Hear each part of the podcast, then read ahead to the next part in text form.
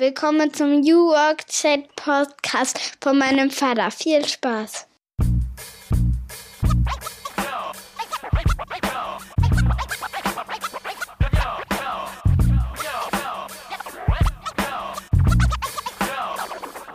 Und damit moin und willkommen zurück zu einer weiteren Folge New Work Chat. Schöne Grüße aus Rostock City oben von der Ostseeküste. Ich bin Gabriel, euer Host und ich freue mich, dass ihr wieder eingeschaltet habt. Wie jeden Freitag um 7.30 Uhr gibt es auch heute wieder was Neues auf die Ohren. Heute mit dem Fokusthema New Work und Hip-Hop. Was haben diese beiden großen Themen gemeinsam. Das klären wir heute und dazu habe ich mir zwei Spitzengäste eingeladen. Und tatsächlich ist es so, dass sich unsere Wege auch schon mal vor längerer Zeit gekreuzt haben, mehr oder weniger. Darauf gehen wir gleich einmal ein. Die Rede ist von Tobias Kargol und Philipp Böndel, die jetzt mit der neuen Agentur The Ambition Cultural Marketing groß machen wollen in Deutschland und wenn es nach den beiden geht, auch gerne auf größerer internationaler Ebene. Die beiden sind schon seit ja, den 2000er Jahren auch im Bereich Hip-Hop als Redakteure unterwegs, haben beide bei hiphop.de gearbeitet und ich erinnere mich, dass ich ja 2005 meine erste CD, meine Solo-CD veröffentlicht habe. Trash Talk hieß die und da habe ich mit dem Darmstädter Independent Label Magnum 12 zusammengearbeitet Tobias Zumak äh, sei an dieser Stelle genannt als Gründer und Mitschuldiger. Schöne Grüße gehen nach Berlin. Und wir waren ganz happy, dass wir den einen oder anderen Song von mir auch als Promo-Song auf Plattformen wie hiphop.de unterbringen konnten.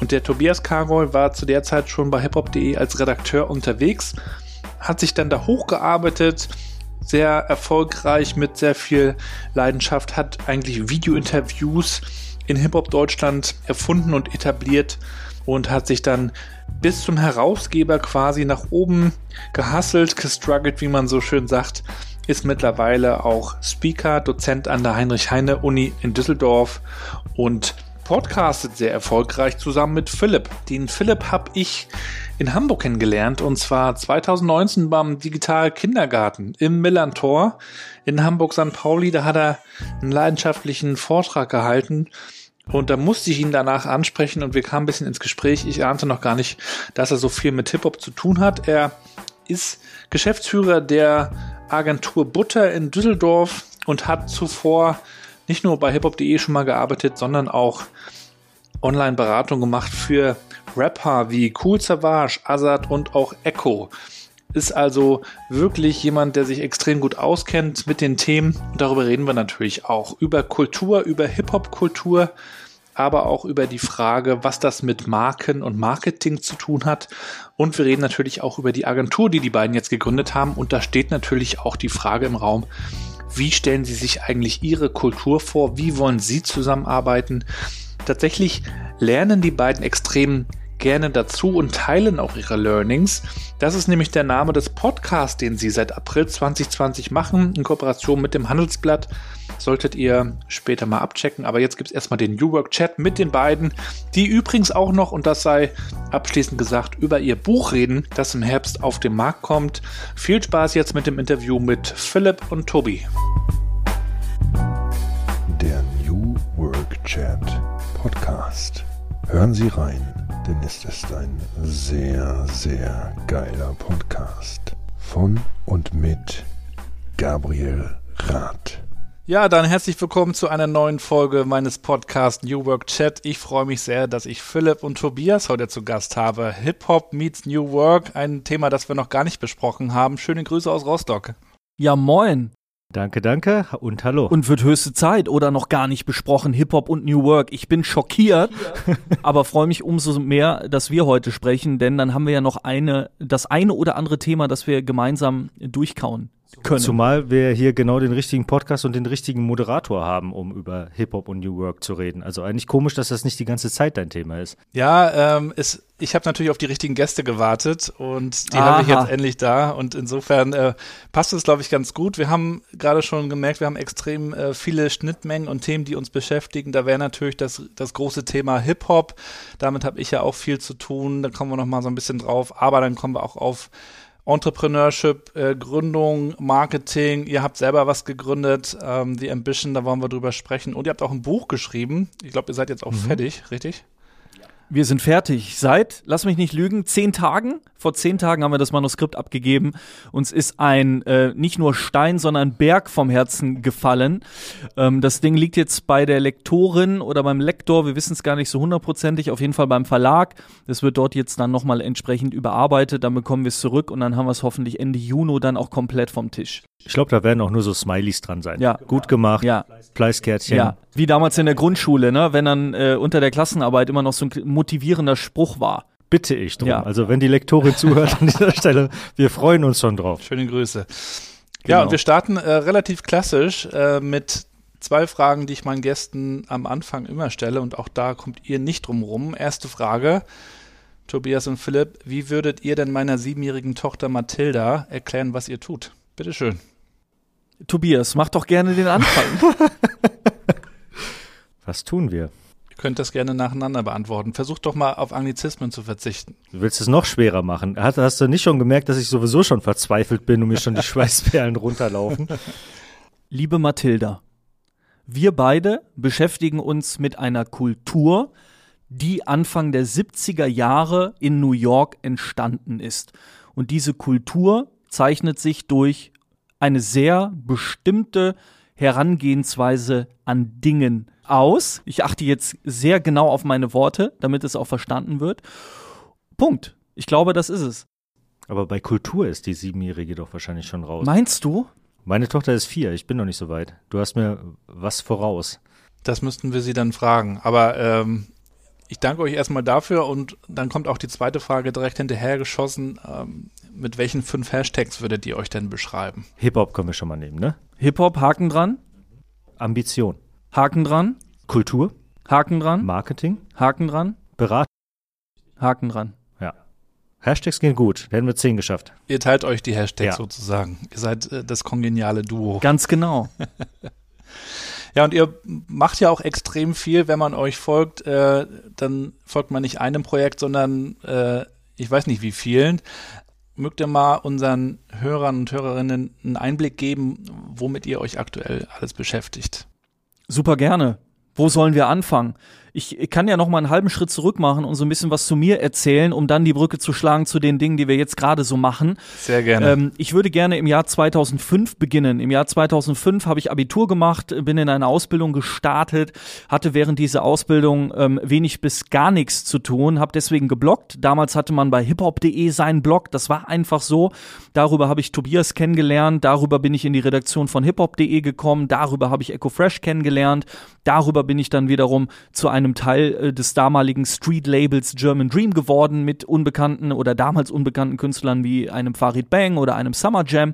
Hab das gemeinsam mit Ralf Jakobs einige Jahre machen dürfen, bis ich mich so ein bisschen umorientiert habe bin dann durch Falk Schacht zu Lars Unlimited gekommen, war jahrelang mit Lars unterwegs. Über Lars habe ich Savage kennengelernt. 2010, 2011 habe ich dann mit Savage an Aura arbeiten dürfen. Und dann kam auch schon der Moment, wo meine Frau vor mir stand und gesagt hat, hör mal Meister, nur mit den Rappern abhängen und nicht wirklich Geld verdienen, gefällt mir nur so halb gut. Überleg dir doch mal was Neues. Denn das war tatsächlich genau die Phase, wo niemand mehr CDs gekauft hat und Spotify noch nicht Spotify war.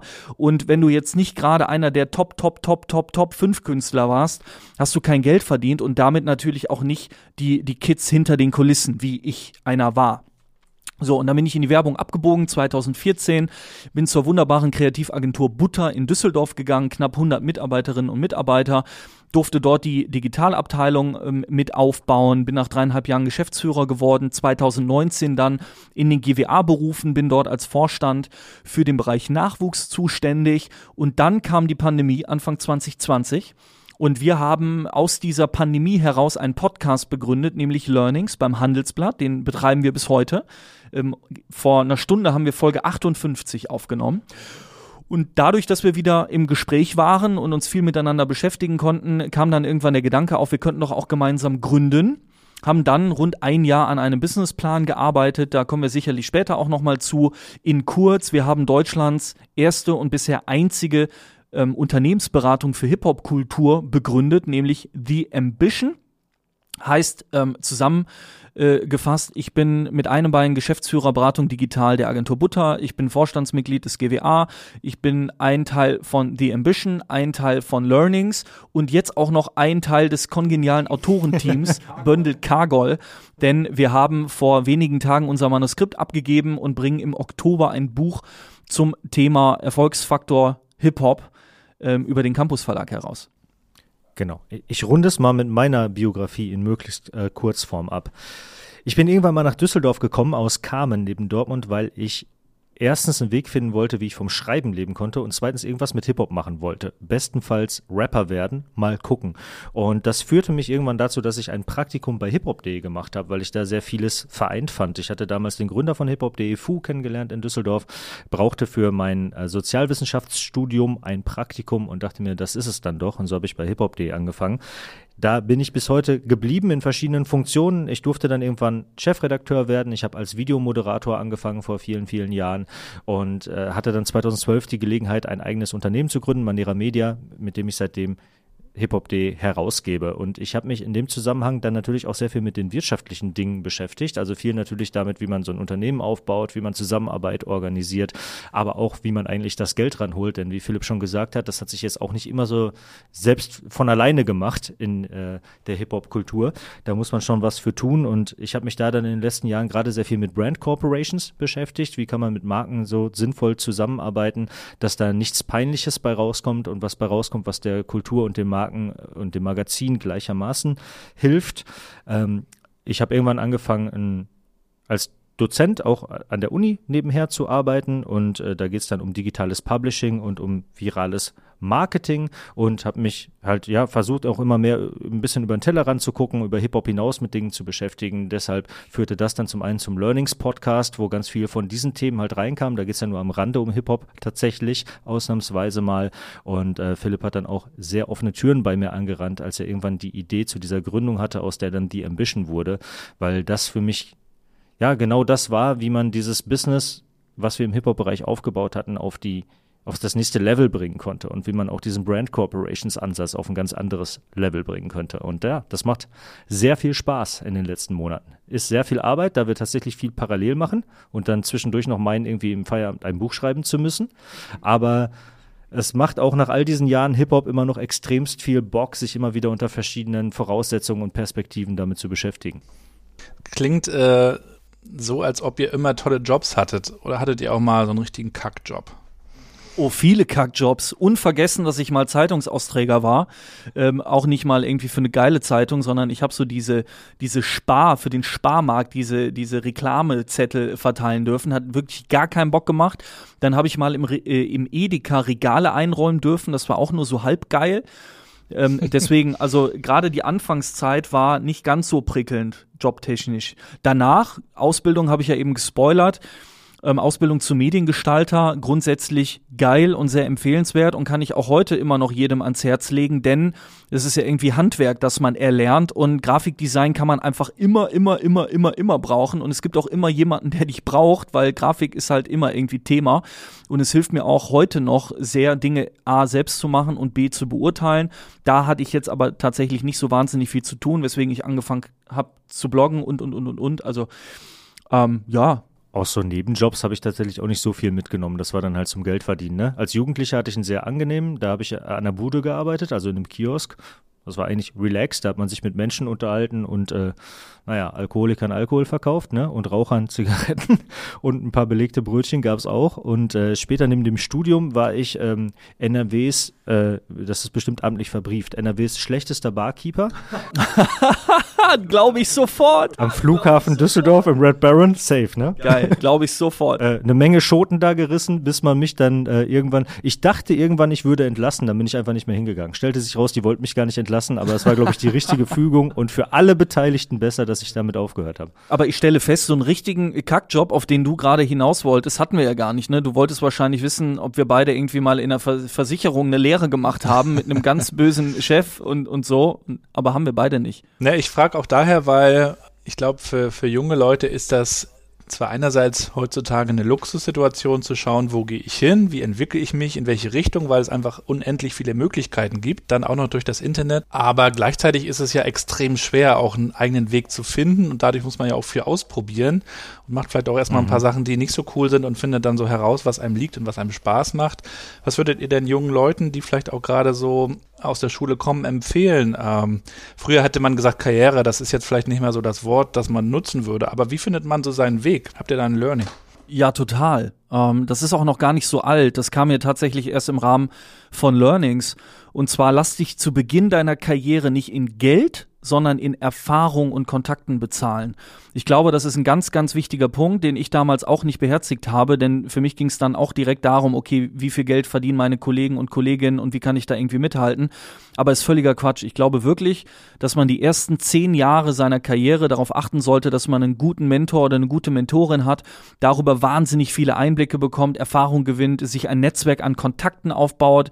Das ist im Übrigen viel mehr wert als jeder Paycheck der Welt. Also wenn du gute Kontakte und ein gutes Netzwerk und auch einen guten Leumund hast, dann kommst du im Leben immer weiter. Von dem her wäre das mein Tipp. Achtet einfach weniger auf die Kohle und mehr darauf, wer bildet euch aus, wer nimmt euch an die Hand und wie könnt ihr jenseits monetärer Dinge profitieren. Würde ich voll zustimmen und noch ergänzen, man sollte versuchen, sich klarzumachen, was die Ziele sind, aber die einigermaßen weit fassen. Denn wenn ich damals nur gesagt hätte und immer daran festgehalten hätte, wie man das vielleicht in vielen Dokus dann so sieht, ich möchte eines Tages Romanautor werden, ja, dann weiß nicht, sähe es anders aus. Und jetzt auf die Art konnte ich gerade unser gemeinsames Buch vollenden und das auf der Bucketlist jetzt so halb abhaken. Muss noch veröffentlicht werden, aber es dürfte jetzt eigentlich nichts mehr schiefgehen. Ja, und äh, konnte ein Buch schreiben am Ende. Aber Romanautor, das wäre wahrscheinlich anstrengend geworden oder, oder noch krasser. Ähm, das Ziel beispielsweise, ich möchte was mit Hip-Hop machen, das funktioniert. Das Ziel, ich möchte auf jeden Fall Rapstar werden das wird halt eben nicht jeder. Und egal wie viele hunderte Songs man aufnimmt und wie viel man da reinsteckt und so weiter und so fort, nicht jeder wird erfolgreicher Rapstar. So. Und ähm, ich glaube, das ist ganz, ganz wichtig, dass man sich ein bisschen überlegt, ob man das nicht auch weiterfassen kann, sodass man dann die Möglichkeit hat, irgendwann zu merken, hey, Hip-Hop-Journalist, das bringt eigentlich genau das zusammen. Das ist irgendwie die Mischung aus, ich möchte Rapper und Romanautor werden. Und äh, das entspricht mir irgendwie am meisten. Und auf dem Weg kann ich am Ende sogar auch noch ein Buch rausbringen. Und dann ist man zufrieden. Mhm. Mhm. Würde ich auch voll zustimmen. Also definiere ein Spielfeld und nicht die Position. Ich glaube, darauf kann man es runterbrechen. Ähm, wenn du eine Passion hast, in unserem Beispiel ist es Hip-Hop, dann zieh den Kreis Hip-Hop und überleg dir, was kannst du innerhalb dieses Kreises alles machen. Von Künstlermanagement über beim Label arbeiten bis hin zu selber Künstler sein oder, oder, oder, oder. Mhm. Da gibt's einfach hunderte Möglichkeiten. Ja, und über Hip-Hop müssen wir natürlich auch nochmal sprechen. Ich bin ja in, in Rostock aufgewachsen äh, bin ja 80er Jahrgang und ich kann mich noch erinnern, also es gab ja auch in der DDR-Zeit eine Hip-Hop-Szene, auch in, auch in Rostock und in Mecklenburg-Vorpommern. Da gibt es auch irgendwie eine Doku noch irgendwo bei YouTube, aber ich habe das dann irgendwie in den frühen, mittleren 90ern kennengelernt. Ich erinnere mich dunkel an Klassenfahrten, auf denen dann schon so die ersten Songs liefen. Ich glaube, Criss Cross war 93, Jump, da ging das so ein bisschen los. Geil. Und dann haben wir uns ja damals auch die CDs noch gekauft und die, die uh, Lyrics mitgerappt und da gab es ja auch noch andere Fernsehsendungen, das, das kennt ihr ja alles und man hat sich da so richtig reingegraben und hat natürlich auch viel gelernt über Hip-Hop und über die Kultur Hip-Hop. Wenn ich jetzt heute meine Kinder sehe, meine drei Töchter sind elf, sieben und zwei, die erleben was anderes. Natürlich hat sich Hip-Hop auch weiterentwickelt, aber ich empfinde das gar nicht mehr so, dass da noch viel über Kultur gesprochen wird. Viele reden über Hip-Hop, meinen aber Rap, meinen die Musik. Es war zwar auch früher schon so, aber zumindest gab es früher, so habe ich es empfunden, noch ein größeres Bewusstsein für Hip-Hop-Kultur. Ne, da gab es ja dann auch KRS One und Leute, die das auch gepredigt haben, erzählt haben, was dazugehört. Wie habt ihr dann diese Kultur Hip-Hop für euch entdeckt und was habt ihr damit verbunden oder was verbindet ihr auch heute noch damit? Ich würde ich würd gern damit anfangen festzuhalten, dass man eine Kultur lebt und sie nicht bespricht. So, das ist schon mal ganz wichtig. Und die Kultur, da hast du völlig recht, wird von unterschiedlichen Menschen unterschiedlich gelebt. Da ist aber nicht das eine besser als das andere, sondern es hat sich einfach weiterentwickelt. Für uns ähm, ist Fakt, je mehr wir uns damit beschäftigen, dass diese Kultur seit ihrer Begründung 1973 in der Bronx von ihrem Mindset wenig verloren hat. Denn worum ging es damals? Da kann Tobias gleich auch noch sehr gut ergänzen. Es ging darum, dass Menschen sich Rassismus und Klassismus ausgesetzt sahen. Das heißt, die Menschen, um es jetzt mal äh, ganz äh, platt zu formulieren, die Uptown gelebt haben, sprich in der Bronx und in Harlem kamen Downtown in Manhattan nicht in die Clubs. Also musste man eigene Partys veranstalten. Also ist man hingegangen, hat Lautsprecher aus stillgelegten Autos herausgeschraubt, die wiederum zu Boxen gemacht und zu Hause angefangen aufzulegen. Ne? DJ Cool Herc kennen wir alle, der legendäre erste Dude, der die Hip-Hop-Party gemacht hat. Der hatte dann seinen Kollegen Coke La Rock, der war der erste MC und so ging das ganze Ding dann los. Und dann hat man festgestellt, hoppala, wenn ich zwei Plattenteller nebeneinander stelle, kann ich doch die Jazz- und Soul- und Funkplatten irgendwie ähm, loopen. Und dadurch entstehen Drum Breaks. Und in diesen Drum Breaks kann man tanzen. Und dann habe ich Breakdance. Und parallel dazu entstand eine weitere Subkultur, nämlich Graffiti. Und so entwickelte sich das alles bis hin zu Sneaker Culture und all den Dingen, die Hip-Hop im erweiterten Sinne heute ausmachen. Wichtig ist aber, dass das Mindset dieser Kultur, diese Rags to Riches Mentalität, dieses Making something out of nothing, aus wenig viel machen und das Narrativ des sozialen Aufstiegs, ich bin hier, will aber nach oben, etwas ist, das diese 50 Jahre überlebt hat und etwas ist, was diese Kultur dazu befähigt, sich immer weiterzuentwickeln. Und das ist, und dann übergebe ich direkt das Mikrofon an Tobias, das, was die Hip-Hop-Kultur von vielen anderen Kulturen signifikant unterscheidet und maßgeblich dazu beiträgt, dass diese Kultur immer größer wird, immer größer wird, immer größer wird, bis hin zu dem Fakt, dass Stand heute sich 42 Prozent der Generation Z, Klammer auf, eine Erhebung der Boston Consulting Group, Klammer zu, mit dieser Kultur identifizieren. Und damit sprechen wir über beinahe die Hälfte aller jungen Menschen in Deutschland. Und wir glauben, das ist ja ein Ausweis der Relevanz dieser Kultur. Genau, und äh, das ist sehr spannend, auch was du ansprichst, äh, dass du halt sagst, ja, früher hat man ja Kultur auch im deutschen Rap noch viel mehr thematisiert und ne, das immer behandelt und was macht die eigentlich aus? Wahrscheinlich auch, weil die, die Kultur hier, die Szene hier das halt eigentlich auch verstehen wollte einfach und überlegen würde, wie kann man das halt adaptieren. Und wir haben uns jetzt aber, und heute wird es vielleicht weniger thematisiert und die Frage ist halt aber, wie stark wird es vielleicht dennoch gelebt und steckt es da nicht immer noch drin? Und wir haben uns halt für unser Buch auch gefragt, was macht die Erfolgsformel Hip-Hop eigentlich aus? Wie kann man vielleicht erklären, warum sich heute die Gangsterella Pizza von Capital Bra so gut verkauft, indem man halt zurückguckt, wie das Ganze eigentlich damals entstanden ist und ist dann roter Faden drin und was steckt da drin? Und wir haben da super viel gefunden. Ja, also die Ambition, etwas erreichen zu wollen, ist da immer mit dabei. Oder wenn man zum Beispiel guckt heute, wie, warum war deutscher Rap in den letzten Jahren so erfolgreich? Bevor es mit Streaming losging, hatte man das Vorverkaufszeitalter. Da kam irgendwann jemand auf die Idee, hm, die Charts werden ja nach Umsatz bestimmt und in den Charts oben stehen ist irgendwie praktisch, weil wenn ich in Charts auf 1 gehe, kriege ich bei Saturn den besten Platz im Regal. Wie gehe ich in den Charts auf Platz 1? Oh, ich kann drei Monate Vorverkauf machen, ist doch cool. Da gebe ich ganz viele Interviews bei hiphop.de und erzähle die ganze Zeit von meinem Vorverkaufslink. Und da das Ganze umsatzbasiert berechnet wird, wäre doch cool, wenn man mehr als eine CD zu verkaufen hätte. Ich mache eine Premium-Box. Da ist noch ein T-Shirt drin und keine Ahnung, was ein, Bademantel. Ja? Ähm, Bademantel, whatever. Alles war schon in irgendeiner Premium-Box. Ja, das ist Hacker-Mentalität. Das ist ähnlich, wie wenn damals Leute gesagt haben, ich komme in Manhattan nicht auf die Disco-Party. Äh, ich baue mir jetzt, bastel mir aus, du hast gerade Autospeaker, glaube ich, erwähnt, äh, mein eigenes Soundsystem zusammen. Aus, da gibt's ja die wildesten Geschichten, wie man damals sich seine Partys in der Bronx improvisiert hat. Ja, und auch alleine wie Hip-Hop-Musik dann äh, halt eben entstanden ist, dass man die Plattensammlung quasi seiner Eltern nimmt, aber es anders auflegt und halt den Drum Break immer wieder loopt und daraus was Neues entsteht und Leute anfangen darauf zu tanzen. Da ist einfach so viel Kreativität drin und ne, diese Hacker-Mentalität. Und genauso kann man erklären, warum Rap beim Streaming-Zeitalter wieder so erfolgreich ist. Warum Rap auf Instagram erfolgreich ist. Warum auf TikTok Leute aus dem Hip-Hop-Kontext erfolgreich sind. Und, um es noch weiter zu fassen, denn für uns ist Hip-Hop halt eben nicht nur Rap, äh, genauso kann man sich angucken, warum ist Banksy eigentlich der bekannteste Künstler unserer Zeit? Und Street Art ist halt eben dann auch Hip-Hop. Ne? Oder wie hat's Virgil Abloh geschafft, als ein Streetwear-Designer jetzt für den, den Herrenbereich bei Louis Vuitton verantwortlich zu sein?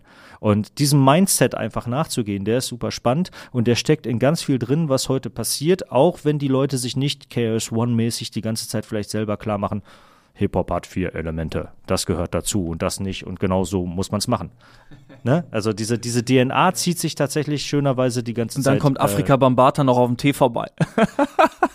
Aber du, genau das ist es. Ne? Lass uns doch Hip-Hop-Kultur auf eine Metaebene holen und verstehen, wie ist diese Kultur groß geworden. Und wir glauben eben, dass es mindestens 250 Seiten beim Campus Verlag wert und das ist auch mindestens eine Unternehmensberatung für diesen äh, Fachbereich wert, denn man kann eben wahnsinnig viel lernen, wenn man sich nicht nur mit den Top 20 auf Spotify aufhält und Hip-Hop die ganze Zeit auf Rap und Rap die ganze Zeit auf Modus Mio und Modus Mio die ganze Zeit auf Shisha-Bars reduziert. Also ne, man kann sich das Leben sehr leicht machen und Hip-Hop innerhalb von drei Sätzen in eine Ecke stellen, wo Hip-Hop in der Regel auch nicht mehr rauskommt aus dieser Diskussion.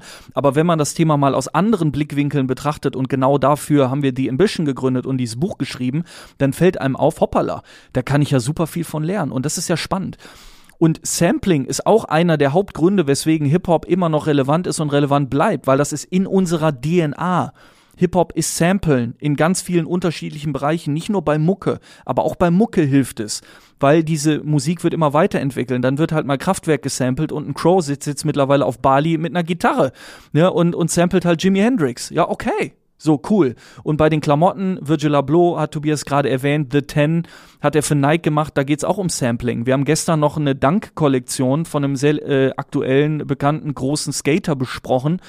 Ähm, da geht's auch um Samplen. Also äh, Sampling ist jetzt ein Beispiel von vielen, aber genau das richtige Beispiel, von dem man eben super viel lernen kann eine Kulturtechnik im Endeffekt, ne, die man dann bei allen möglichen Künstlern wiederfindet, dass man ein, ein Stück von etwas rausnimmt und es in einen neuen Zusammenhang stellt und das neu interpretiert und daraus etwas Eigenes schafft. Ähnlich wie, weiß nicht, in der Mode zum Beispiel ähm, Dapper Dan, Designer aus Harlem, der die Logos von europäischen Luxusmarken damals genommen hat und daraus Streetwear geschneidert hat, die dann mhm.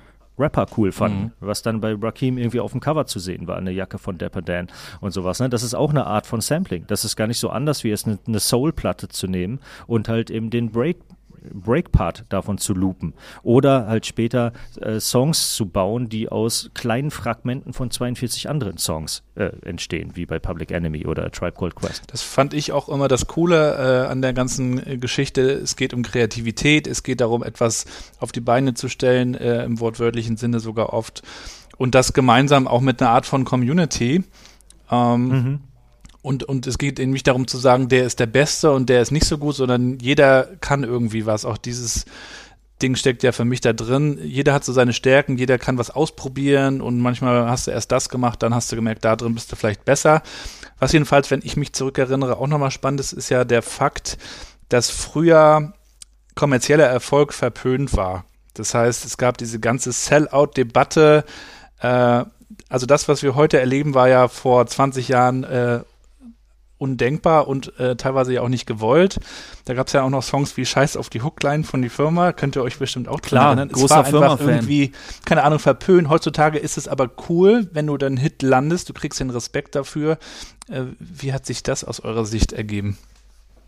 Ich glaube, dass, ja, dass das auch in, in Deutschland gerade interessant ist. Also natürlich kann man sich das auch in den USA angucken und da war das auch immer, ne, gab es auch verschiedene Meinungen dazu, wie kommerzieller Erfolg zu werten ist. Und natürlich ist es auch eine Subkultur und die möchte nicht irgendwie sich in Popkultur auflösen. Da gibt es auch ganz viele Gründe dafür und Sampling ist einer davon, warum es Hip-Hop über so viele Jahre geschafft hat, dass das nicht passiert ist, dass halt äh, Popkultur Hip-Hop werden will und nicht Hip-Hop Pop werden muss und sich dabei irgendwie auflöst. In Deutschland muss man noch dazu sagen, dass so die, die erste Generation von Menschen, Menschen, die dankenswerterweise Hip-Hop hier adaptiert und etabliert haben, ja schon noch eher bürgerlich geprägt waren aus verschiedensten Gründen. Und ich glaube, da Leuten, die eher aus der Mittelschicht kommen und vielleicht auch eher postmaterialistisch geprägt sind, hatte man da auch noch eine eigene andere Einstellung zum Erfolg. Man muss aber auch einfach sagen, dass Erfolg in dem Hip-Hop-Kontext äh, ist ja nicht ist ja nicht was, wo man auf, auf Schwache herabguckt oder so, sondern es ist die Selbstermächtigung von Menschen, die, denen das eigentlich vorenthalten war oder denen gesagt wurde, das kannst du nicht erreichen, wie Philipp am Anfang gesagt hat, die durch Klassismus oder durch Rassismus halt marginalisiert wurden in der Gesellschaft. Ja, und die dann halt eben sagen, äh, keiner hat an mich geglaubt, aber ich schaff's halt eben trotzdem. Und das bedeutet dann der AMG oder die Uhr und so weiter. Das ist was anderes als ähm, wie vielleicht als was das Symbol Rolex auf Sylt bedeutet ja, wo man vielleicht in der dritten Generation halt weiter irgendwie in seinem Reichtum schwelgt oder sowas. Und dementsprechend ist äh, eigentlich Erfolg etwas, was in Hip-Hop nicht verpönt sein sollte und auch generell nicht verpönt ist und warum das so funktionieren kann und warum es auch funktioniert, dass Fans ihren Rappern zum Beispiel den Erfolg gönnen. Ja, weil es halt ähm, Underdog-Geschichten sind. Weil es Rags to Riches Geschichten sind und weil man sich darüber freut, dass es einer von denen geschafft hat. Also ich bin ja auch nicht irgendwie neidisch auf Marco Reus, wenn der den DFB-Pokal in die, in die Luft reckt, sondern ich freue mich mit dem, weil ich äh, Borussia Dortmund Supporter bin. Und so ähnlich ist es, wenn ich ein Supporter von einem Rapper bin, äh, feiere ich mit dem, was der sich für ein geiles Auto kaufen kann. Ja, weil er das halt eben selbst geschafft hat und weil das Selbstermächtigung ist. Und das hat vielleicht in Deutschland ein bisschen gedauert, da anzukommen, was was damit zu tun hat. Und da müsste man jetzt ganz weit ausholen, warum halt eben Hip-Hop erstmal ein bisschen bürgerlicher in Deutschland losgegangen ist, bevor die zweite Seite dann auch dazu kam. Ich, ich glaube im Und Übrigen, um, um da viel- vielleicht nochmal kurz Ja. einzuhaken, weil du hast eben gesagt, Hip-Hop ist eine Kultur, da kann ja jeder mal mitmachen. Grundsätzlich richtig, ja, es ist eine sehr inklusive ähm, Kultur und eine Kultur mit geringen Einstiegshürden und Barrieren, weil du eben, äh, ja, grundsätzlich mit den Fähigkeiten, die du hast, erstmal äh, dich in dieser Kultur versuchen kannst. Dann trennt sich allerdings äh, dann doch sehr schnell die Spreu vom Weizen, denn es geht schon auch um Wettkampf und darum Skills zu haben, sei es in einer Posse oder in einer Breakdance-Crew oder auf einer, einer Freestyle-Jam noch zu deiner, unserer Zeit, ne? Da wird jetzt nicht jeder Lappen applaudiert. Ja? Also entweder du lieferst da ab oder halt nicht, ja. So, und Ja. Äh, deswegen, das ist das, was Tobias eben mit Ambition auch beschrieben hat. Also es geht im Hip-Hop schon auch darum, abzuliefern und weiterzukommen und vielleicht sogar irgendwann der Beste zu sein, ne? um mal irgendwie einen Song von Sammy Deluxe ähm, zu zitieren. Ähm, von dem her, auch das ist eine wichtige Eigen Eigenschaft von Hip-Hop, die Ambition zu haben, der Beste zu sein oder zumindest abzuliefern. Und das ist auch total spannend, weil du ja auch äh, jetzt ja scheinbar ihr verschiedene Aspekte betont, die aber in Hip-Hop halt eben voll zusammengehen. Dass du ja auch gesagt hast, äh, Gabriel, dass es ja um, um Unity und um Zusammenhalt und darum geht, auch was gemeinsam zu machen und gleichzeitig aber natürlich dieser Wettbewerbsgeist da ist. Ja, wir malen gegeneinander, wir tanzen gegeneinander, wir rappen gegeneinander, wir machen alles in so einem sportlichen Wettbewerb, aber Genau. wir gründen auch Crews. Wir schließen uns auch zusammen zu einer Crew, das gibt's auch, wie Philipp auch gerade gesagt hat, bei Breakdance genauso wie bei Graffiti oder bei Rap. Äh, deutsche Rap-Labels sind oft wie Crews. Ja, und da drin hat irgendwo jeder seine Rolle, was auch wieder was mit Organisation zu tun hat und was einem Unternehmen gar nicht so anders ist. Da, da gründet man halt auch eine Crew, plus halt die Möglichkeit von so partieller Zusammenarbeit, die es auch gibt. Also ein Rapper ist oft ein Solo-Rapper. Es gibt natürlich auch Gruppen, es gibt KIZ und NWA, aber ähm, erstmal die meisten Rapper sind Solo-Artists. Die schließen sich aber zusammen für Feature-Songs. Und ähnlich hat man das dann im Sneaker-Bereich, wo dann vielleicht zwei Marken miteinander kollaborieren. Ja, also es ist ein ähnlicher äh, Gedanke dabei, was wieder eine weitere Hip-Hop-Kulturtechnik einfach ist, die man in, an verschiedenen Stellen finden kann, wo individuell äh, Individuen für so eine partielle Zusammenarbeit zusammenkommen und dann bestenfalls was erschaffen, was größer ist als die Summe der Teile. Jetzt bin ich vielleicht ein Unternehmen und sehe, wie sich diese Hip-Hop-Kultur entwickelt. Es ist die größte Jugendkultur. Alle reden darüber, die Trends werden ähm, im Bereich Hip-Hop gesetzt. Dann suche ich mir jemanden, der Ahnung davon hat, um neue Marktsegmente zu erschließen. Und dann komme ich vielleicht auf euch. Möchte aber eigentlich ganz gerne eigentlich nur meinen Kram verkaufen. Wie schafft ihr das, denen zu erklären, dass es nicht ganz so einfach ist?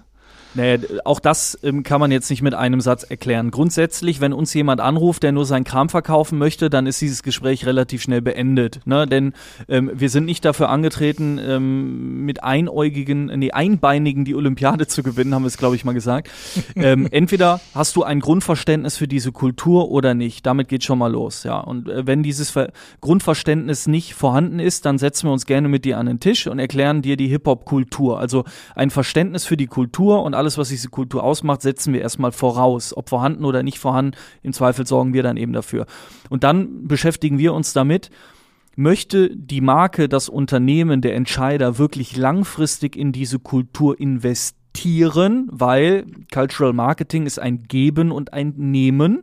Ja, du musst auch in die Kultur investieren, um etwas zurückzubekommen. Du musst das Feld bestellen, um es irgendwann ernten zu können und, und, und. Es ist ein Kreislauf und der funktioniert eben nicht mit irgendwie drei Maßnahmen in drei Wochen mit 3000 Euro, sondern wir reden hier schon über einen mittel- bis langfristigen Plan, bestehend aus einer klugen Strategie, die wir gemeinsam mit dir entwickeln, bestehend aus einem Konzept, einem Playbook, das basierend auf der Strategie von uns entwickelt wird und so weiter und so fort. Und da kann Tobias auch gerne noch mal zwei, drei Sätze zu sagen. Wir verorten eine Marke auch nicht einfach irgendwie irgendwo im Hip-Hop. Für uns ist es wichtig zu differenzieren und klar zu machen, Hip-Hop ist nicht gleich Hip-Hop, ist nicht gleich Hip-Hop, sondern Hip-Hop besteht aus vielen unterschiedlichen kulturellen oder subkulturellen Strömungen. Genau, aber auch nochmal einen Punkt vorher angesetzt äh, äh, zu deiner Frage. Äh, tatsächlich geht Kram verkaufen halt eben nur darüber, dass man nachhaltig und langfristig nur darüber, dass man äh, ein organischer Teil dieser Kultur wird. Das ist das Erste, was wir den Leuten erklären. Dass wir halt, wir haben uns damit beschäftigt, wie funktioniert eigentlich Cultural Marketing? Ja, das ist ein anderer Approach als beispielsweise zu sagen, ja, wir haben hier Big Data und wir machen das so und so. Ja, das ist, hat auch alles seine Legitimität. Aber das, womit wir uns beschäftigen, ist Cultural Marketing. Was man natürlich nicht nur auf Hip-Hop anwenden kann, sondern auch auf andere Sachen. Aber da Hip-Hop nun mal populäre Kultur heutzutage bestimmt und das unsere Kultur ist, mit der wir aufgewachsen sind und die wir bis heute lieben und leben. Glück für uns, haben wir uns halt eben dieses Thema rausgepickt. Aber immer kann man sagen, dass Cultural Marketing darüber funktioniert, wenn man es als ein lebendes Gebilde begreift. Ja, so ähnlich wie vielleicht ich damals in Düsseldorf ankam und hatte irgendwie keine Freunde und konnte auch nicht freestylen, aber bin auf diese Events gegangen und musste dann irgendwie gucken, wie ich mich gegen Nemesis und Farid Bang behaupten kann und wie ich da jetzt irgendwie, ja, mir Credibility erarbeite und wie ich irgendwann Akzeptanz finden kann. Das kennt ja jeder Mensch. So, das hat man ja immer wieder. Wir, wir wir funktionieren in Kulturen die ganze Zeit.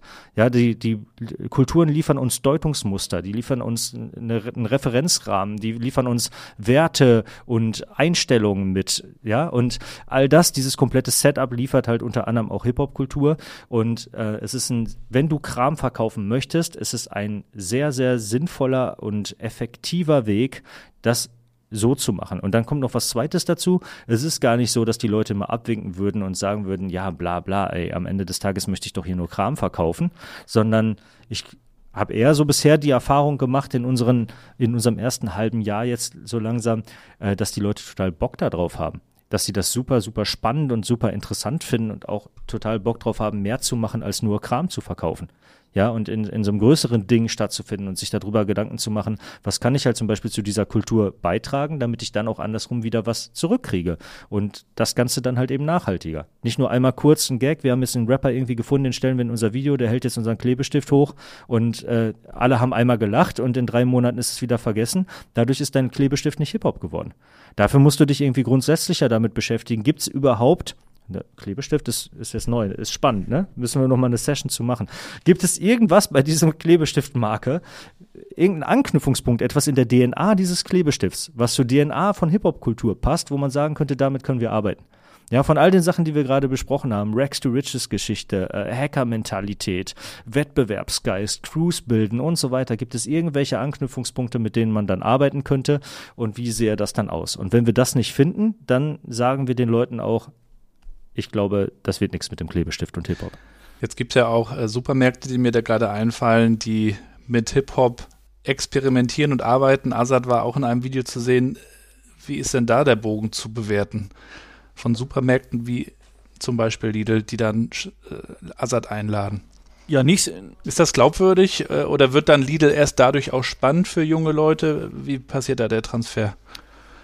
Ist das glaubwürdig? Puh ähm, also erstmal, wir finden das nicht so prickelnd. Das ist auch kein Geheimnis. Das haben wir an anderer Stelle schon äh, kommuniziert. Und das haben wir ehrlicherweise auch Lidl schon in dem Gespräch kommuniziert, weil mit den Kolleginnen und Kollegen sprechen wir auch.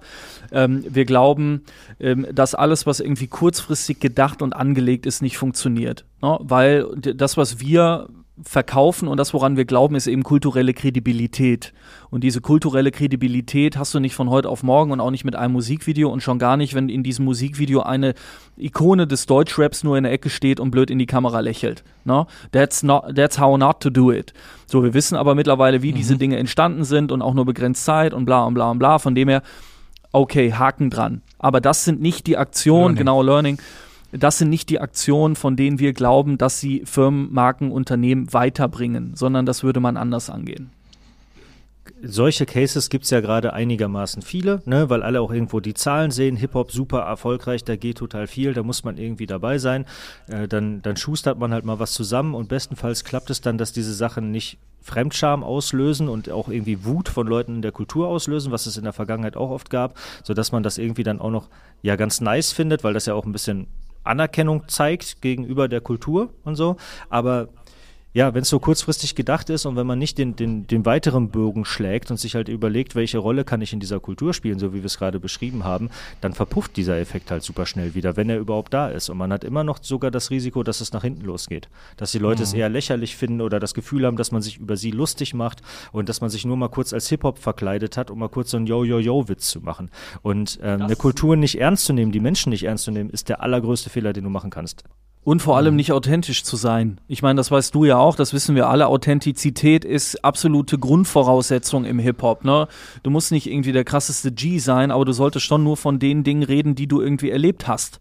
Ja, und ähm, das war halt so ein bisschen das Problem auch bei diesem Lidl-Spot. Lidl hat sich irgendwie als etwas verkauft, was Lidl nicht ist, zumindest aus unserer Perspektive. Motorbikes, B Pyrotechnik und hast du alles nicht gesehen, ja. Es wirkte wie eine Parodie am Anfang Genau. und einmal stand dann Azad im Video und dann war es irgendwie Ja, genau, mehr. genau. Und Irgendwie was Und, Karneval. und wenn Lidl ihre Rolle in der Kultur besser definieren würde, wobei wir gerne helfen, Klammer auf, Klammer zu, dann würden diese Videos nicht entstehen, weil Lidl würde sich als eine Brand darstellen, die authentisch ist. Und Lidl ist ja grundsätzlich eine Marke, die in der Hip-Hop-Kultur stattfinden kann, nur auf eine andere Art und Weise, weil Lidl beschreibt halt das Rags in der Rags to Riches Story und Lidl ist halt eher das Saskia-Wasser, das man in der 1,5 äh, Liter Flasche mit auf dem Basketballplatz oder in die OT genommen hat oder, oder, oder. Und wenn man das aufgreift, ne, diese Authentizität und dieses Rags, dann kann das funktionieren. Genau, das ist ja das, ist das Ding da dran. Also äh, Discounter ist ja gar nicht so, dass das nicht funktionieren würde. Man denkt bei diesen Hip-Hop-Klischees immer als erstes daran, dass irgendjemand die Trophäen seines Erfolges vorführt, was wir vorhin schon drüber gesprochen haben, äh, was man halt eben auch als, als ja, Ausdruck der Selbstermächtigung irgendwie äh, be betrachten sollte. Sondern in Hip-Hop ist man ja auch immer stolz auf den Weg, zu dem man zurückgelegt hat. Und man ist stolz auf das, wo man herkommt. Und äh, dementsprechend äh, können auch niedrigpreisigere Produkte da drin eine Rolle spielen, weil die halt eben Herkunft und, und Heimat und Familie und, und sowas halt eben zeigen. Und das sieht man auch in jedem Musikvideo, wenn man das analysiert. Da kommt ja nicht nur der Ferrari vor, da kommt auch mal ein Motorroller vor. Und der hat halt auch wieder eine Aussage. Ja, und der kann erst recht authentischer Teil der, der Kultur irgendwo sein. Und an sowas kann man anknüpfen. Und so findet man das halt jedes Mal. So, wie auch beim Klebestift. Da wird man wahrscheinlich irgendwie über Kreativität gehen. Tape Art gibt es ja beispielsweise. Da wird jetzt nicht mit Klebestiften, sondern mit Klebeband gearbeitet und daraus wird halt eben Street Art kreiert. Ja, und weiß nicht, wenn ich mich jetzt mit dem Klebestifthersteller beschäftigen würde, würde ich über Kreativität und in diese Kunstrichtung halt eben einfach denken. Ja, und dann äh, findet man viel, viel öfter diese DNA-Anknüpfungspunkte, von denen wir gesprochen haben, als man glaubt. Nicht immer, und wenn man sie nicht findet, dann, es gibt ja noch mehr als Hip-Hop, dann versuch halt was anderes, aber äh, viel öfter, als man denkt, findet man das. Jetzt habt ihr eure eigene Company gegründet, habt jetzt auch die Chance, eure eigene Kultur zu gründen. Wie viele Gedanken habt ihr euch dazu gemacht und äh, wie wichtig ist das für euch so da, also beschäftigt ihr euch damit oder entsteht das dann irgendwie einfach die Unternehmenskultur? Ich bin auch gespannt, wie Philipp das beantwortet, aber ich würde fast sagen beides. Denn auf der einen Seite haben wir uns ja alleine schon durch den Learnings Podcast und auch vorher schon durch Gespräche, also ja, vor Learnings Podcast in all den Jahren, wo, wo Philipp äh, unterwegs und erfolgreich in der, in der Werbewelt war. Und äh, da haben wir uns ja auch regelmäßig getroffen, haben als Freunde einfach Kontakt gehalten, regelmäßig mal ein Bier zusammen getrunken und eine Pizza gegessen und über Dinge gesprochen. Daraus entstand irgendwann der Learnings Podcast und da haben wir uns sehr, sehr intensiv auch mit sowas beschäftigt. Ja. Äh, Hatte ich auch immer bei Manera Media beispielsweise. Wir haben irgendwann angefangen äh, zu versuchen, unser Unternehmen als Soziokratie zu organisieren und ich habe mich mit solchen Dingen halt befasst und da hatten wir schon sehr viel theoretische Auseinandersetzung äh, mit den Themen einfach. Und gleichzeitig jetzt ist es aber auch einfach, dass wir also wir haben uns jetzt nicht vorher hingesetzt und gesagt, genau so malen wir jetzt hier unser Unternehmen auf und genau so wird das alles laufen und die Mappe gemacht und jetzt muss ich das so erfüllen, sondern wir haben auch schon eine gewisse Flexibilität, während das entsteht, würde ich sagen. Wobei wir tatsächlich zwei Aspekte hatten, die uns sehr, sehr wichtig waren und die früh feststanden. Zum einen ähm, wollten wir einen Raum schaffen, in dem Kultur entsteht und gelebt wird. Also du kannst nicht ähm, in der Hip-Hop-Kultur agieren und etwas propagieren, was du selbst nicht lebst. Stichwort Authentizität. Deswegen haben wir von Beginn an gesagt, dass bei The Ambition immer nur Menschen arbeiten werden, die Teil der Kultur sind und waren. Und wir wollen einen Raum, einen Ort schaffen, egal ob das jetzt eine WhatsApp-Gruppe, ein Trello-Board oder ein physisches Büro ist, in dem Kultur gelebt wird. Hier läuft halt auch mal Biggie morgens um neun. Ja, gehört halt dazu. Würdest du jetzt woanders wahrscheinlich nicht äh, so vorfinden. Und der andere Aspekt ist die Ambition. Denn dass wir den Laden die Ambition genannt haben, war jetzt auch kein Zufall, sondern wir sehen die Ambition als eines der Kernelemente dieser Kultur. Und diesem, diesem Kernelement wollen wir auch gerecht werden. Ne? Und wir sagen immer wieder, hier steht nicht umsonst die Ambition an der Klingel. Das sollte dann auch schon ambitioniert zugehen. Egal, ob wir über die Webseite reden, ob wir über, über unser Pitch Deck reden, über unsere T-Shirts, über natürlich auch und insbesondere unsere Arbeit für die Kunden. Ne? Also dieser Anspruch verpflichtet auch. Und wir wollen eben beides bedienen. Auf der einen Seite Kultur mit allem, was dazugehört, auf der anderen Seite aber auch Ambition to the fullest und immer exzellente Arbeit liefern. Und alles andere ist dann so, wie Tobias es gerade beschrieben hat, das entwickelt sich dann, das hat eine, gewissen, eine gewisse Eigendynamik und hängt natürlich nicht nur von Tobias und mir, sondern auch von den vielen Kolleginnen und Kollegen bei uns im Team ab. Denn jede Kollegin, jeder Kollege ist ein Individuum mit ähm, unterschiedlichen Ansichten, Stärken und so weiter und so fort. Und gerade zu Beginn, wo ein Team noch überschaubar groß ist, spielt jeder Einzelne, jede Einzelne natürlich eine extrem große Rolle. Und deswegen ist es uns da zum Beispiel auch wichtig, ähm, intensiven Austausch zu pflegen, gerade jetzt auch in, in Corona-Zeiten, beziehungsweise wo vieles remote stattfindet. Ne? Wir haben entsprechende Formate, die regelmäßig stattfinden. Wir trinken Bierchen zusammen. Alle haben irgendwie T-Shirts und Hoodies bekommen und, und, und. Also es gibt schon so ein paar Tools, derer wir uns bedienen, um das alles irgendwie in die richtigen Kanäle zu leiten. Und auch wenn wir es als Prozess verstehen und nicht so nach hier ist die, die Bauanleitung, haben wir uns vorher überlegt und jetzt setzen wir das um, hinterfragen wir ja auch im Prozess andauernd, was wir da tun ja, und nehmen vielleicht Korrekturen vor oder machen uns Gedanken darüber. Also es ist auch nicht so, dass wir uns jetzt nur auf das Abarbeiten von Kundenaufträgen beschäftigen würden und nebenbei wächst irgendwie da so ein so ein Unternehmen vor sich hin von alleine und dann gucken wir mal, was dabei rausgekommen ist, sondern ja, wir machen uns das schon bewusst, was da so abläuft. Ich glaube, dazu muss man sich eben auch stark selbst reflektieren, mhm. immer wieder und sich die Zeit nehmen zu gucken, wie, wie lief das jetzt bisher, was lerne ich tatsächlich daraus. Da habt ihr ja mit eurem Podcast ein super Format, dass ihr für euch selber und eure Company auch quasi äh, gedanklich dann so nutzen könnt. Mich würde dann natürlich auch interessieren, wie ihr das schafft, diese ganzen Bälle in der Luft zu halten. Ne? Du hast dann natürlich auch noch, also ihr habt beide weiter eure äh, anderen Projekte. Ja. Äh, Tobias, du bist auch noch Papa. Mhm. Ähm, wie, wie schafft ihr das, das hinzubekommen, das zu handeln? Wie, wie seid ihr auch produktiv? da hat wahrscheinlich auch jeder wieder seine eigene Antwort darauf, wie man das halt hinbekommt. Ich äh, würde da schon mal kurz, was Philipp angeht, spoilern.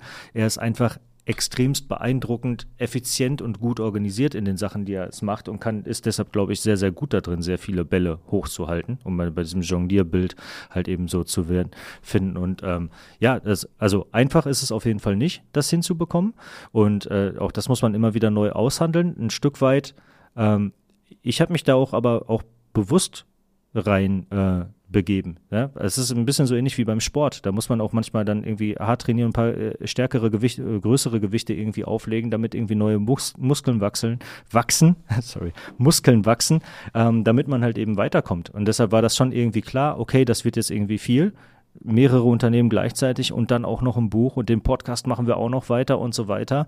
Aber das war uns schon klar. Aber wir hatten gleichzeitig das Gefühl, dass das so ein bisschen so ein Brute Force Weg ist, wie man jetzt aber auch wirklich was bewegen kann und weiterkommen kann und Schallmauern durchbrechen kann.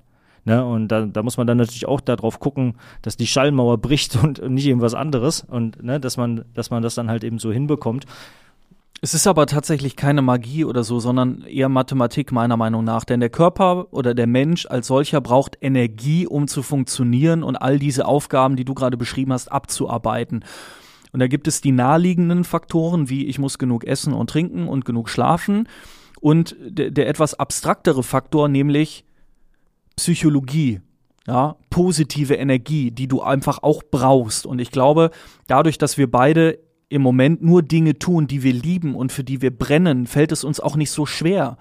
Bei mir klingelt morgens um kurz vor sechs der Wecker und ich bin wach. Ich freue mich auf den Tag. Ich habe einfach die Energie, all diese Dinge in den nächsten 18, 20 Stunden zu tun, bevor ich wieder ins Bett gehe. Und äh, ich glaube, das ist ein Faktor, den viele unterschätzen. Ne? Wenn du keinen Bock auf das hast, was du tust, dann fehlt dir auch die Energie. Dann sind irgendwie ne, die Tage lang und alles fühlt sich anstrengend an wir wundern uns auch häufig und blicken zurück und denken uns, wie haben wir das eigentlich alles gemacht? Und natürlich gibt es Momente, wo man sich denkt, hoppala, das ist jetzt alles ein bisschen viel, aber solange du dieses positive Mind-State in dem Fall hast und, und dich immer wieder ne, auch inhaltlich motivierst und mit Energie auflädst, dann funktioniert das alles ganz gut.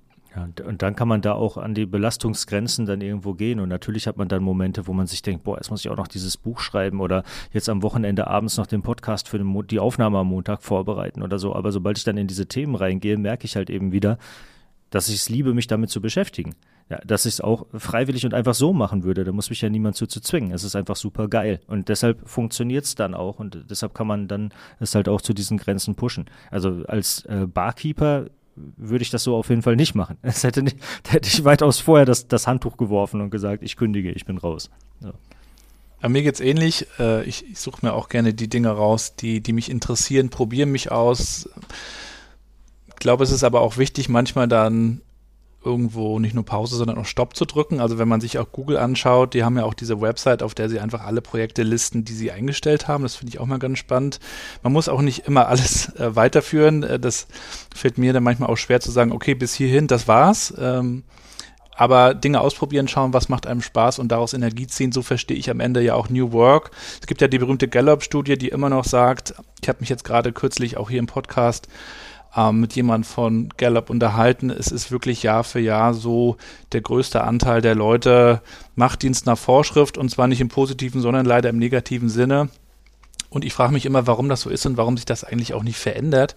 Er hat gesagt, das liegt an zwei Gründen. Das liegt auf der einen Seite daran, dass viel zu wenig Leute sich damit beschäftigen, wo ihre Stärken liegen und sich dementsprechend auch die Jobs suchen, die zu den Stärken passen. Und auf der zweiten Seite ist es das Thema Führung, das irgendwie immer noch nicht so richtig gut funktioniert in vielen Fällen. Ähm, ich bin jedenfalls gespannt, äh, wie wir das weiterentwickeln und ich bin natürlich auch gespannt auf euer Buch. Und auch dazu möchte ich euch gerne nochmal befragen. Worauf können wir uns da freuen? Könnt ihr uns schon mal eine kleine Preview geben? Äh, viel von dem, was wir zwischenzeitlich gehört haben. Es geht jetzt tatsächlich nicht die ganze Zeit nur darum, wie können Unternehmen sich organisch in der Kultur verpflanzen. Da ist es ein bisschen weiter gefasst, denn es soll auch darum gehen, was jeder für sich selber daraus lernen kann, für äh, Business, für Karriere, fürs eigene Leben, ja, was man daraus mitnehmen kann. Ähm, also es kann ein Buch für jemand sein, der von außen auf die Kultur guckt und sie gerne verstehen möchte, weil er einfach wahrnimmt, was für ein riesengroßes globales Phänomen Hip-Hop ist, der es verstehen möchte, aber auch gerade ein Buch sein für Leute, die selber aus der Kultur kommen und das vielleicht noch mehr verstehen möchten. Denn ich habe nach all den Jahren Hip-Hop-Journalismus nochmal sehr, sehr viel über Hip-Hop gelernt bei der Beschäftigung damit. Und wir arbeiten halt eben diese Erfolgsfaktoren heraus, ja, die diese Erfolgsformel bilden, von denen wir manche gerade schon genannt haben, die das halt erklären und die das dann auch, wenn man es einmal sich klar gemacht hat, die Möglichkeit geben, dass man es dann vielleicht auch bewusst anwenden kann dass man dann drüber nachdenken kann, okay, das ist es also, cool. Was heißt das jetzt eigentlich, diese Hacker-Mentalität hier? Oder die Form von Zusammenarbeit, von der ich vorhin gesprochen habe, dieses partielle Zusammenarbeiten? Oder wie funktioniert eigentlich eine Crew und wie kann eine Crew aus, aus Individuen entstehen, ja, wo jeder den Drang hat, sich selber darzustellen und zu zeigen, wer bin ich eigentlich selbst und trotzdem bildet das wiederum eine Crew. Was heißt das dann vielleicht für Organisation? Ähm, ja, dementsprechend ist es zum einen sehr inspirierend geworden, denke ich, und zum anderen äh, ging es uns aber auch immer viel darum, konkrete, anwendbare Dinge zu finden und nicht nur zu inspirieren und eine Geschichte zu erzählen, sondern vor allem immer wieder runterzubrechen, was hat man jetzt davon? Genau, ich glaube, wir sind die ersten und einzigen, die eben die Hip-Hop-Geschichte beleuchten und Zusammenhänge feststellen und schaffen. Ja, also wir begeben uns zu Beginn des Buches zurück ins Jahr 1973, schauen uns an, wie ist die Hip-Hop-Kultur entstanden, wie hat sie sich weiterentwickelt und stellen eben immer wieder diese Zusammenhänge her bis zur Gangsterella von Capital Bra und vielen anderen Geschichten und zeigen einfach auf, dass das alles kein Glück oder Zufall war, sondern geplant beziehungsweise bewusst die Dinge so entstanden sind. Und wenn man das einmal nachvollziehen oder nachvollzogen hat und nachvollziehen kann, dann kann man es für sich selber anwenden. Und deswegen auch, glaube ich, völlig zu Recht der Titel, ne, Erfolgsfaktor äh, Hip-Hop, beziehungsweise Erfolgsformel Hip-Hop, sorry, denn man kann wirklich mit dieser Formel erfolgreich werden, egal ob als Unternehmen oder als Individuum. Wir haben neben der Recherche, damit das nicht, äh, um uns nicht unter den Tisch fallen zu lassen, neben der Recherche natürlich auch nochmal viele Gespräche geführt, Interviews geführt von Amerikanern wie Karl Kanai von der gleichnamigen Modemarke, äh, Till Jagler von Adidas, mit dem haben wir gesprochen. Wir haben mit Elvia Omabegovic von Selfmade Records und, und heute Manager hinter Rin äh, gesprochen. Wir haben mit Spectre von Agro Berlin gesprochen und sind dabei auch immer dieser Erfolgsformel halt nachgegangen. Was hat dein Erfolg eigentlich ausgemacht? Was war und inwiefern war das Hip-Hop vielleicht, ja? Und was findet man da drin? Das beispielsweise ein Spectre bei Agro Berlin ist in seiner ganzen Arbeitsweise extremst von Graffiti geprägt, weil er halt Writer ist in erster Linie. Und in Graffiti findet man ganz viele Sachen, selbst wenn man selbst wie ich keine Dose gerade halten kann, findet man auf einer Mindset-Ebene halt eben wieder viel, was man woanders dann wiederfinden kann und was man anwendbar machen kann. Und ja, also wie gesagt, äh, es gibt eine Menge Auseinandersetzung schon mit Hip-Hop und mit Hip-Hop-Kultur, aber keine unter diesem, schon gar nicht deutschsprachig, die diesen Blick halt eben darauf hat, die sich halt fragt, was macht das eigentlich erfolgreich? Und dabei so einen ganz weiten Bogen spannt von, äh, keine Ahnung, DJ Cool Herc in der Bronx äh, über Banksy und Virgil Abloh und Dapper Dan bis hin zu Raf Camorra. Und äh, das ist einfach super spannend gewesen, dass man da wirklich immer wieder Sachen gefunden hat, wo man dann gemerkt hat, ey, das ist doch eigentlich vom Mindset her das Gleiche.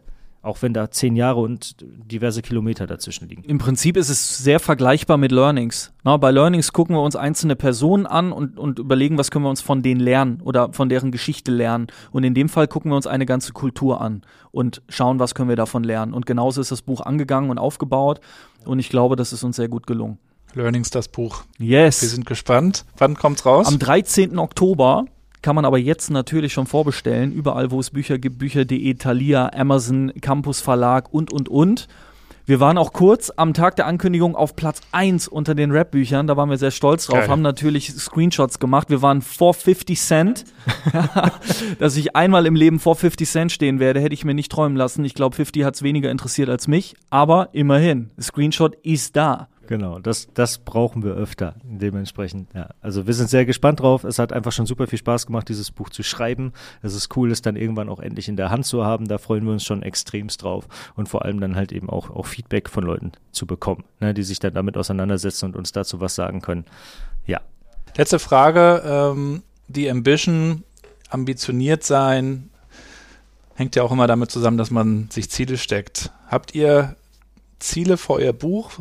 Habt ihr Ziele für eure Firma? Habt ihr eine Vision, wo ihr stehen wollt in, in einem Jahr oder, oder auch vielleicht in fünf Jahren? Woran macht ihr das fest? Also äh, das Buch soll vor allem einen Beitrag leisten. Und es ist immer wichtig, dass man ähm, sowohl also wir denken immer Qualität und Erfolg auch zusammen. Ja, wir haben einen Anspruch an die Dinge, die wir tun, einen moralischen Anspruch, einen qualitativen Anspruch und so weiter.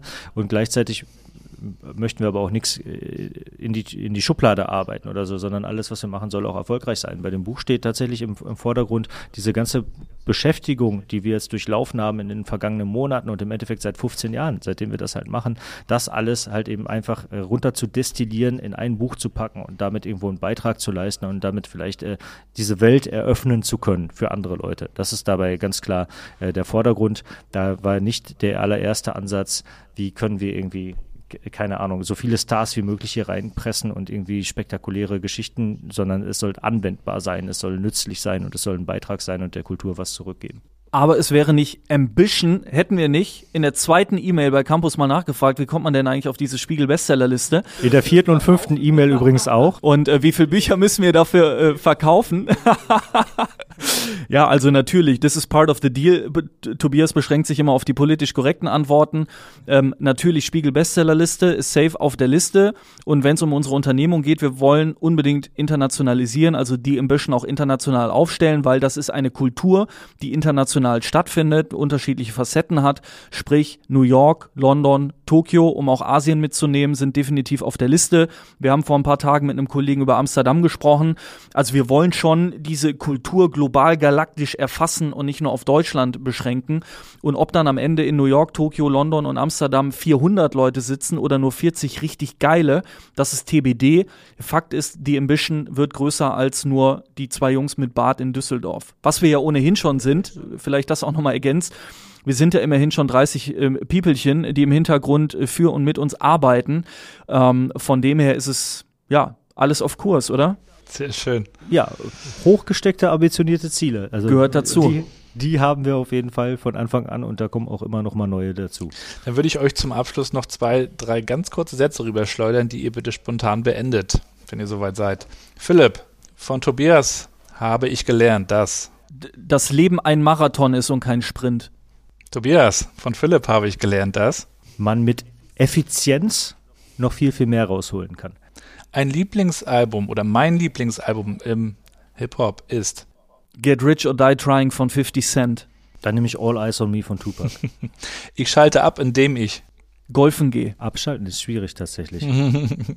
Fußball, wenn das wieder geht, ins Stadion gehen. Dabei konnte ich gut abschalten. Ja. Ja, Hansa ist ja jetzt auch aufgestiegen. Äh, vielleicht sieht man sich dann nochmal auf dem einen oder anderen Spielfeld. Dankeschön. Und Glückwunsch. Dankeschön. Und Zweite Liga, immerhin. Ja, immerhin. Äh, wir, wir sind, die Richtung stimmt zumindest schon mal. Und äh, letzter, letzter Satz. Ein Gast, den wir unbedingt nochmal in den Learnings Podcast holen würden, ist Jay-Z. Wow. Ja. da geht nicht viel drüber. Jay-Z haben wir übrigens auch für unser Buch angefragt und uns sehr gefreut, dass wir immerhin eine Absage erhalten haben. also man hat sich ernsthaft mit uns beschäftigt und gesagt, ey, mega geil, was ihr da macht, aber Jay-Z gibt gerade keine Interviews. Äh, von dem her, diese Absage haben wir natürlich ausgedruckt, eingerahmt und über unseren Tisch gehangen. Wir werden mit ihm gemeinsam noch darüber lachen eines Tages. Auf irgendeiner Party in den Hamptons oder so, Genau. wo man so weiße Klamotten trägt. Mr. Carter is currently not available for interviews. Das wird ein richtiger Schenkelklopfer. Drei, vier Jahre brauchen wir noch, aber dann chillen wir mit Mr. Carter irgendwo in den USA und lachen darüber. Absolut. Wobei ich habe tatsächlich ne, dem Team gesagt, wir hören hier nicht auf, bis wir nicht irgendwann nach New York geflogen sind, um mit 50 zu feiern, weil 50 ist mein großes Idol und überhaupt alles. Großer, großer Fan. Von dem her, an hochgesteckten Zielen mangelt es hier auf jeden Fall nicht. Ja, das klingt doch gut. Da wünschen wir euch weiterhin viel Erfolg. Wir werden es verfolgen, werden natürlich auch alles in die Shownotes hauen, was dazu dient. Wo sollte man euch folgen? Auf jeden Fall bei LinkedIn. LinkedIn ist the place to be. Ähm, da sind sowohl Tobias als auch ich, als auch Learnings, als auch The Ambition. Und von dem her freuen wir uns sehr über eine ähm, Anfrage auf dem Kanal oder auch ein, ein Like, ein Kommentar, diverse Raketen in den Kommentaren. Also Sky is the. Spezialgebiet, genau. Tobt euch Zeig- aus. Zeigt uns neue Emoji-Kombinationen auf LinkedIn, mit denen man noch rasieren kann. Learnings gibt's auch auf Instagram, aber in allererster Linie ist LinkedIn unsere Plattform aktuell. Genau, auch den Podcast tun wir noch mal rein. Äh, finde ich sehr gut. Macht weiter so. Macht echt viel Spaß zuzuhören. Man kann wirklich viel lernen und ich finde es klasse, dass ihr euch mit dem Thema Lernen so beschäftigt. Auch das gehört ja für mich zu New Work, nicht mehr stehen zu bleiben und sich auf Ergebnissen auszuruhen, sondern zu gucken, wie machen wir eigentlich weiter gemeinsam. Dank euch für das Gespräch, hat mir großen Spaß gemacht. Bleibt gesund und dann hoffentlich mal äh, im echten Leben auf einen Kaffee oder ein Kaltgetränk. Oder beim Fußball. Ja. Danke für die Einladung. Unbedingt. Wir kommen nach Rostock. Macht das. Soll schön sein bei euch oben. Und äh, ja, vielen Dank für die Einladung. Hat uns auch großen Spaß gemacht und hoffentlich bis bald. Bis bald. Danke. Ciao. Ciao. Und damit sind wir auch schon wieder am Ende der heutigen Episode New Work Chat mit Philipp und Tobi von The Ambition. Folgt den Jungs mal, die haben wirklich einiges vor. Ich habe da ein gutes Gefühl. Ich glaube, da hören wir noch einiges. Die Links sind wie immer in den Shownotes und ich würde jetzt natürlich auch gerne von euch wissen, was haltet ihr von dieser ganzen Geschichte New Work Chat? Mit wem sollte ich nochmal sprechen und überhaupt, was wolltet ihr schon immer mal loswerden? Dann schreibt mir bitte eine Nachricht auf LinkedIn oder auf Twitter oder noch besser, ihr geht mal auf meinen Blog gabrielrad.com und dann schreibt ihr mir dort einfach eine kleine Message. Das wäre echt cool, weil mich natürlich auch interessiert, wie wir diesen Podcast noch besser machen können. Es gab jetzt auch schon, wie ihr gesehen habt, neues Design von der lieben Julia Koller. Schöne Grüße an dieser Stelle. Und wir wollen natürlich auch jetzt in der zweiten Jahreshälfte ähm, nochmal das Game ein bisschen äh, absteppen sozusagen. Wir werden öfter auch vor Ort nochmal sein. Ich habe da auch noch ein bisschen Technik angeschafft und freue mich schon ganz doll darauf, mit spannenden Interviewgästen zu sprechen und zwar auch Auge in Auge. Euch geht's hoffentlich gut, genießt den Sommer, genießt euren Urlaub. Wir planen in der Zeit jetzt gerade eine tolle Geschichte, von der ich euch noch kurz erzählen wollte. Und zwar wird am 4. August bei uns im blau-weißen Wohnzimmer, dem Ostseestadion vom FC Hansa Rostock, eine Mega-Veranstaltung steigen, die wir jetzt gerade organisieren. Lessons Learned ist der Titel. Wir wollen gemeinsam schauen, was haben wir eigentlich in der Krise gelernt. Passt ja eigentlich auch zu dem heutigen Podcast mit den Jungs. Learnings. Was haben wir gelernt und was machen wir jetzt eigentlich, um durchzustarten? Und dazu haben wir vier spannende Gäste eingeladen von AIDA, von Karls Erdbeerhof, von den Mediankliniken und der Stadt Stralsund. Ihr solltet unbedingt kommen. Könnt euch anmelden auf mandarin-medien.de slash events. Und das Beste ist, wir spenden alle Eintrittsgelder zu 100% einem guten Zweck. Also, wenn ihr Interesse habt an New Work, Digitalisierung, Innovation, Kultur, all diese Themen, über die wir auch hier im Podcast sprechen, dann kommt doch gern vorbei. Wenn ihr nicht unbedingt in Rostock wohnt, sondern in einem anderen Teil der Republik, dann ist das eigentlich mal ein wunderbarer Anlass, in den Norden zu fahren. Verbindet das doch gleich mal mit einem Besuch am Meer. Ich würde mich freuen, euch zu sehen. Ansonsten hören wir uns. Ihr bleibt am besten gesund und bleibt connected.